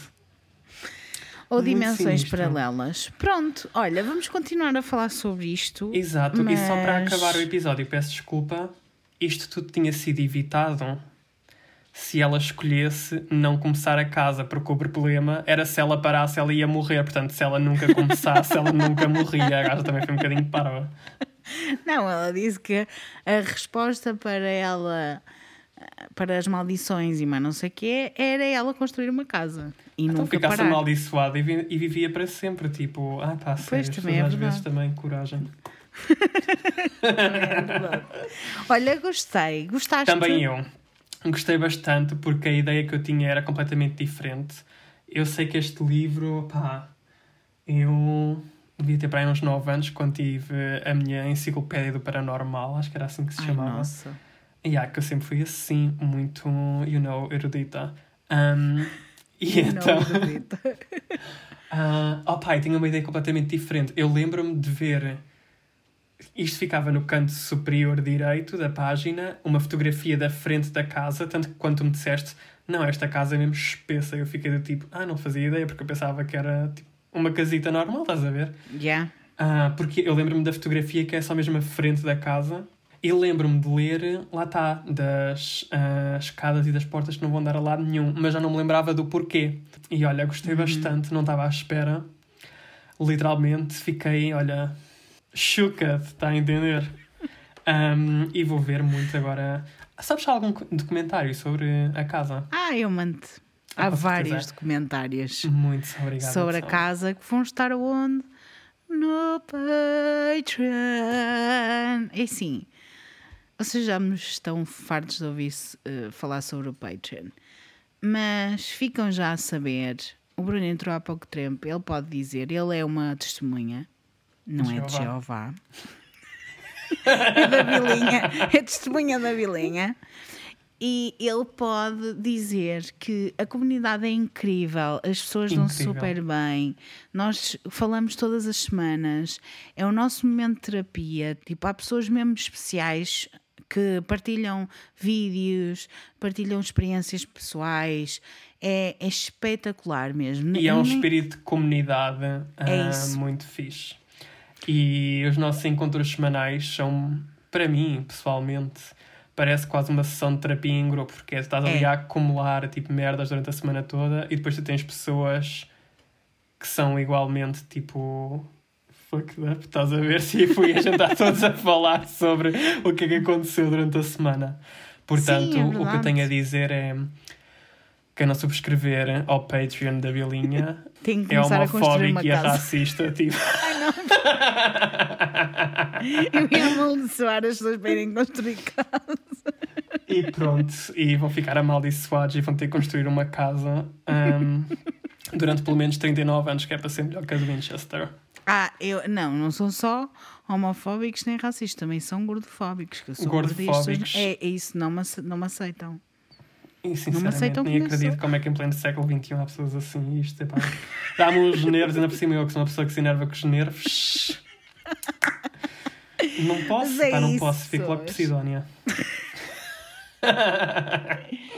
Mas é isso, pessoas. Querem subscrever o meu Patreon? É patreon.com barra arrepios com a bilinha. O link está na bio do meu Instagram, é de Raquel Caldevila com dois L's sempre. E podem mandar-me e-mails com questões amorosas, questões sentimentais, questões espirituais. A Bilinha também responde. Para raquel.caldevila.gmail.com Obrigada, Bruno, por ter estado comigo. Eu é que agradeço.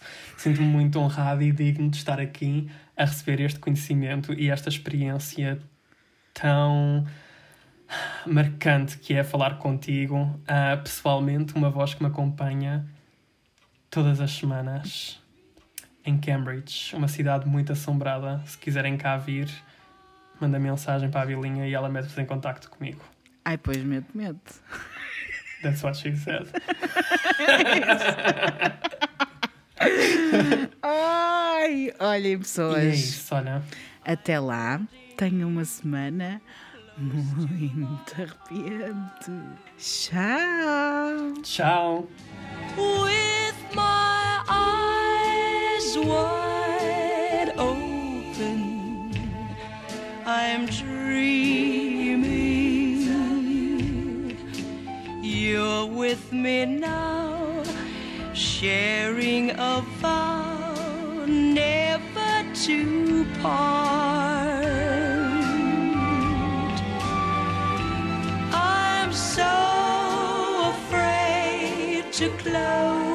Close my eyes, afraid that I'll find